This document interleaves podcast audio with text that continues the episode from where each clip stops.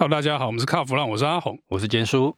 其实我们今天跟大家谈一个就是有关弱势族群的议题哦，这个是一个社会议题，算是啊。我们说弱势好像也不是很准确哈、哦。是我们今天谈的这个呢，可能有一点点沉重，但也是目前这个社会现况、哦。对，我们今天要谈的题目是福祉车哦。那一开始先跟大家听众讲一下，就是说，如果你不了解什么是福祉车，因为这个可能对没接触的人真的很陌生哦。对，大家可能有时候会在社区啊，或者是说在路边看到那个富康巴士的后面可以推轮椅上车的那一种，接送这个行。动不便的残障朋友们去看医生啊，在用的车辆，我们在市区好像很容易看到。其实这个车辆数跟人口数好像是不成正比的哦。这个根据统计，哈，全台湾呐，大概有七十三趴的长者。年长者哦，以及四十一趴的这个身障朋友哈，他们居住的地方是没有电梯的。然后呢，平均一百五十八位这个所谓的重度的身障朋友呢，他才共用一台富康巴士，所以一台车要接送一百五十八个人，是。那其实这个 loading 很重哦，loading 非常重。据我的了解哦，就是因为这个行动上的不方便，导致很多的身障朋友或者是年长者，他就干脆不出门。尤其是我刚刚提到的嘛，这个。住在没有电梯的公寓里面，他的行动那完全就是被困在里头了。因为那个上下楼所谓的垂直移动，你全部都需要用人力，对于他们来讲的话是极度的不便。但是他们也需要走出户外，也需要走出去，所以就孕育出说不少的车厂哈。他们就打造出所谓的福祉车，可以让轮椅上去。那有一些业者，他们也提供，他们帮忙把这些朋友从楼上抱下来。他们有这样的服务。问题不止在车，还有这个上下楼也是一个大问题，居住环境的问题。那不过呢，这个居住环境哦，可能不是我们适合探讨的部分哦，因为毕竟我们是车的节目嘛。对。我们今天这个主要内容还是回到车上。前一阵子参加几个记者会，就开始有车厂在捐车啦，或者是说提供这个赞助，就是说我车给你使用什么什么的。可是刚才我们有讲一个比例，这是不成比例的状况啊，很难改善哦，因为车实在太少。其实这个哈不是只有车就可以解决，你还要人嘛。刚才坚叔有讲一个垂直移动哦，如果你光是有车是开到楼下，可能还要有一个像这个大卡车或是刹车车，还有一个副驾驶啊，帮忙去把不方便的朋友从楼上搬下来。其实说是一个很困难的工作，它并不困难，可是这是一个不会有太多人愿意做的事情，因为这个是劳动力。然后另外一个，你在搬运他们的过程里面走楼梯耶，要把人背下来，那个不难免会有一些风险在。那个风险呢，不只是你自己职业伤害，就是搬的人会受伤。这个不小心磕碰到长者，也是一个很大的问题。所以这个从业人的部分，好像一直都是一个很大的问题哦。不过我们回到这个车子的部分哈，从过去我参加很多的记者会，那也了解到说，哎，很多车厂其实他们也推出了很多相关的福祉车。那当然，福祉车它的用意是在于说水平移动哦，这跟刚刚那个垂直移动又不一样了。我印象最深刻应该算是福斯商旅最近这几年做的非常的好，旗下有大概几款车嘛，像 Caddy、T6、Crafter，他们都有福祉车的这种选项。几年前 Toyota 的 Sienna 连 Artis、Previa 都有。但是我要先跟各位听众讲一下，像 Artis 跟那个 Previa，他们这是另外一种乘客座，它可以做旋转，让乘客比较好上下车。其实这就是两种东西，因为我们刚才讲的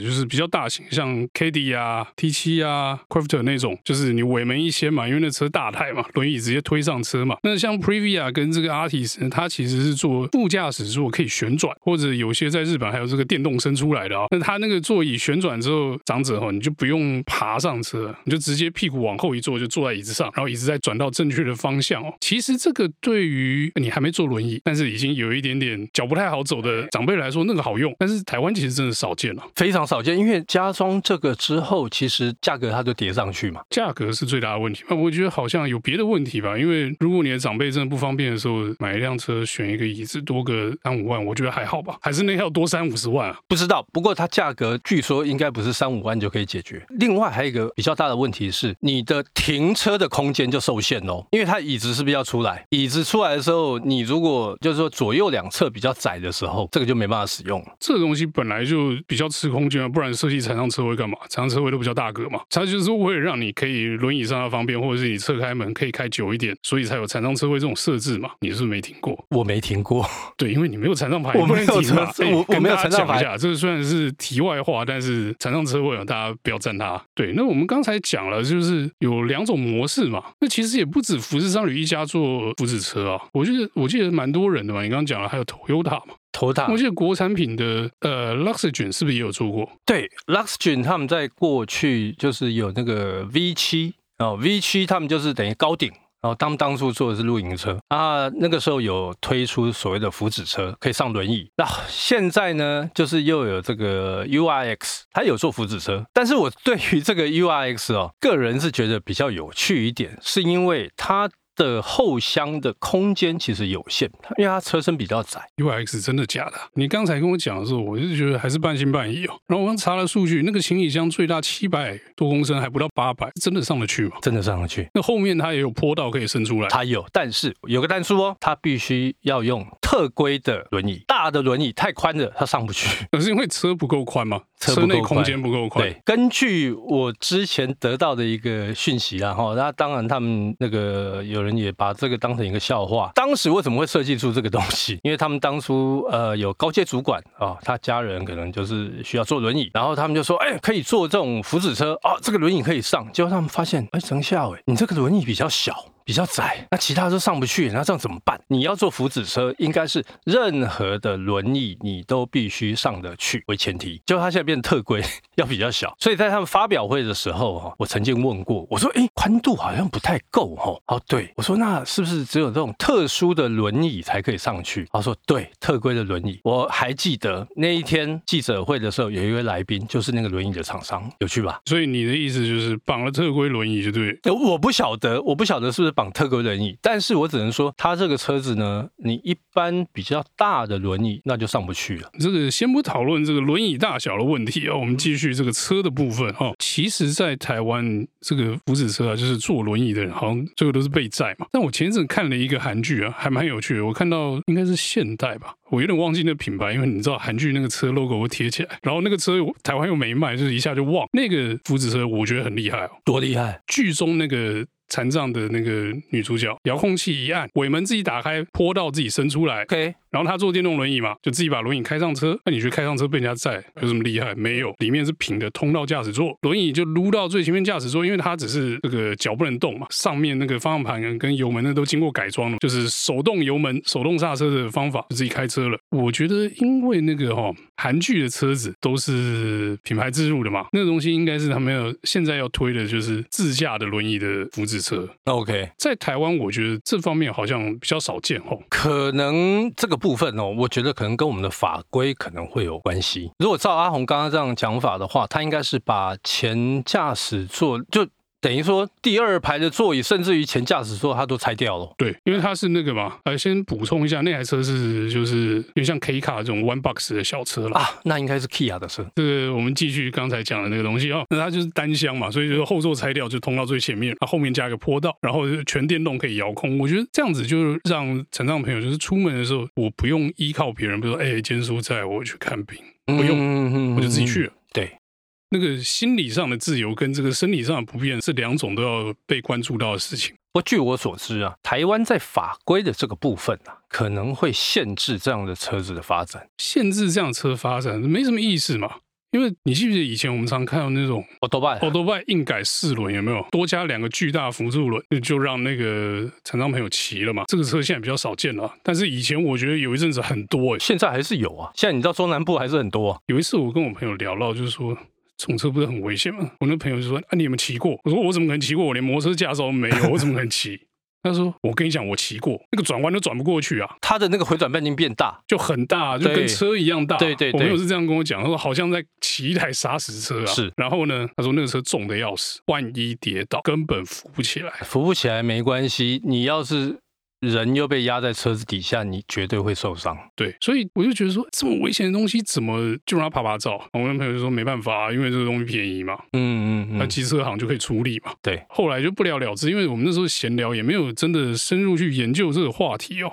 那你刚刚说台湾法规限制，就是你说车不能改，就是放任这种更危险的、更可怕的东西在路上跑，那也不太对哦。可是刚刚讲到车不能改哦，有一个不知道大家有没有印象哦，就是它有一种就是呃用手动油门跟刹车的这个改装，就是摩托车把就对了。对对对对，装在方向盘上面。你有没有看过？我跟你讲，我看过，我还开过。啊，你开过？对啊，反正就是用摩托车的概念去开车。对，我觉得那里其实也超可怕的。啊，我。那是因为你不会开，你不会骑摩托车，不是，是因为我开那台车太可怕哦。你刚刚讲那个手动的油门跟刹车把哈，我觉得那个在低输出车的车上可以了，高速出的不行啊，那很危险。高速是超可怕，但我开那台你知道是什么吗？什么？用美规自排 M 三改成，天哪，非常热血的车主哦，他找我们去试驾，我们试以后真的是 下来就裤底都一包，那实在太可怕了。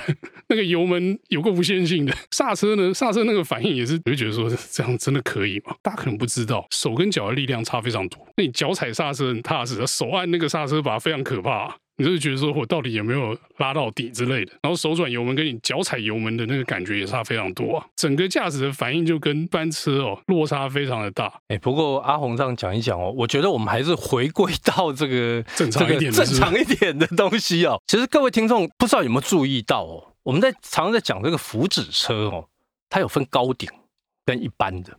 阿红，你有没有注意到？有啊，高顶的是不是就是轮椅直上不会撞到头这种？坐轮椅的哦，这些朋友他不会撞到头，但是帮他推轮椅的会撞到头，所以是推的人不会撞到头。对，高顶的。哦，所以这个呢，对很多很多人，尤其是像一些呃，他可以做四座的，现在现在有比较大的，像那个福斯商女那个 Crafter，他可以四张轮椅进去，那这个就很受到这些身障朋友的欢迎，他的亲戚朋友也都很欢迎，因为他觉得我把轮椅推上去，我又不会撞到头，就是使用上舒服了。对。但是对这些业者来讲，他最头痛。其实他们不太喜欢高顶，你知道为什么？高顶是有一些桥孔的限制嘛，就是你如果出去玩的时候，去乡下道路比较没那么发达的地方，万一山里经过一个小隧道，搞不高铁就不能过。第一个，阿红刚刚提到一个重点，高度的问题。你说在台北市有很多那种地下停车场，也下不去，下不去。另外一个，他们有时候在那个郊区啊，有时候那个树。比较低的时候，他们会打到树枝。OK，那另外呢，刚刚也有提到哦，刚刚那个我们说富康巴士这个一车难求嘛，你看看一百五十八个才能用到一台这个富康巴士，对不对？等于一车难求嘛，哈。后来就有业者哈，应该是说他们有提供这个所谓的紧急救护车的这种服务。哎，救护车一直都有这个民营的部分嘛，对，他们都可以叫那个车啊。但是救护车比较贵吧？贵很多。但是这个也没办法，因为一车难求嘛。然后救护车其实这个民营的这个紧急救护车，其实它不是说当救护车而已，它还有其他用途哦。所以你会觉得这个这些不管是年长者、行动不便的年长者，或者是身障者，他们的这种受到的待遇啊，其实是不好的。呃，我觉得这个部分真的是就是还有很多用工的空间哦。比如说你刚刚说一百五十八个人才共用一台车，那这个比例应该要提升一点。是。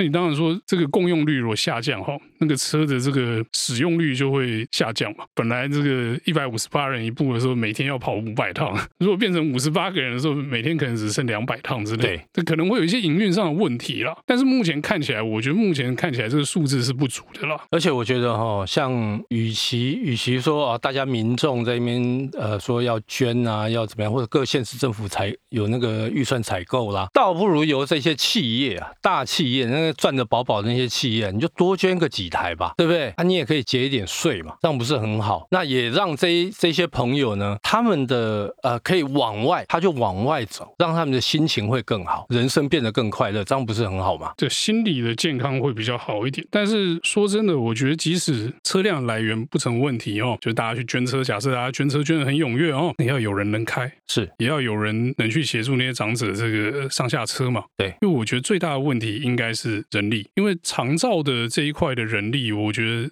一直都是一个很重要议题哦。